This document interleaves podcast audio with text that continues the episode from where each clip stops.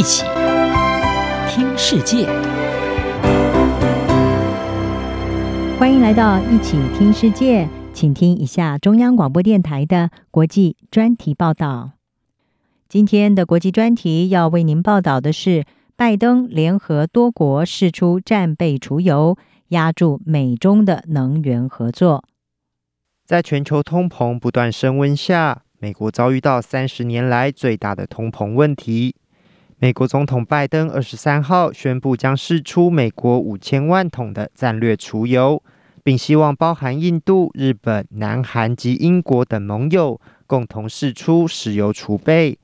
同时也呼吁中国释出，帮助降低不断上涨的全球油价。妈妈、爸爸们担心，都在问是不是有足够的食物，让我们可以在假期购买。我们是不是能把耶诞节礼物准时送给孩子？可以的话，是不是会花一大笔钱？我之前告诉你们，我们准备采取行动来处理问题，这就是我们正在做的。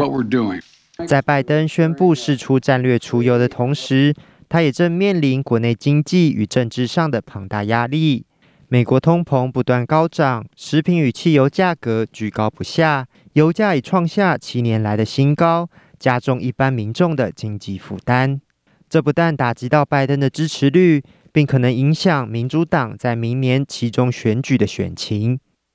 以外交角度来看，拜登协同中国和亚洲国家释出战略储油，也凸显出美中复杂关系下，拜登仍试图与中国在气候变迁与能源等议题上进行合作。路透社引述英国资讯顾问公司马基特的专家指出，美国与印度和中国合作是石油外交的一个新时代。特别是美中十一月在联合国气候大会进行期间，就对抗全球暖化达成了一项气候行动合作协议。也反映出美中在一些共同的利益及外交目标上可以进行合作。路透社分析指出，尽管美中仍在贸易及人权议题上存在明显分歧，但双方的能源合作将让他们因为降低油价而获益。因为美国与中国合计每天消费将近三千五百万桶的石油，占了全球石油需求的三分之一。不过，中国是否会配合拜登的计划释出石油储备，外界仍存疑。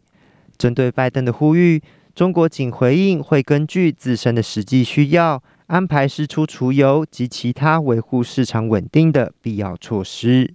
除此之外，也有专家认为，拜登联合石油消费国释出战略储油，恐怕成效有限，因为这只是暂时性的措施。而主导全球石油供应的石油输出国组织，才是未来油价和石油市场的关键。真的，我的关键论点是，战略储油是非常暂时性的措施。因此，即便你有了一个重大的宣布，像今天一样，但是市场通常会打折扣。因为他们看的是未来，而市场已经在交易一月和二月的合约，所以到一月、二月前，这项战略储油的试出将会结束，所以这是一项要考虑的事情。第二点，我想要讲的是更有关系的，以我对市场的观察，将会是 OPEC 下个星期的会议，届时我们将会知道他们是否被战略储油的决定所影响。如果这项战略储油的决定让他们对未来的策略改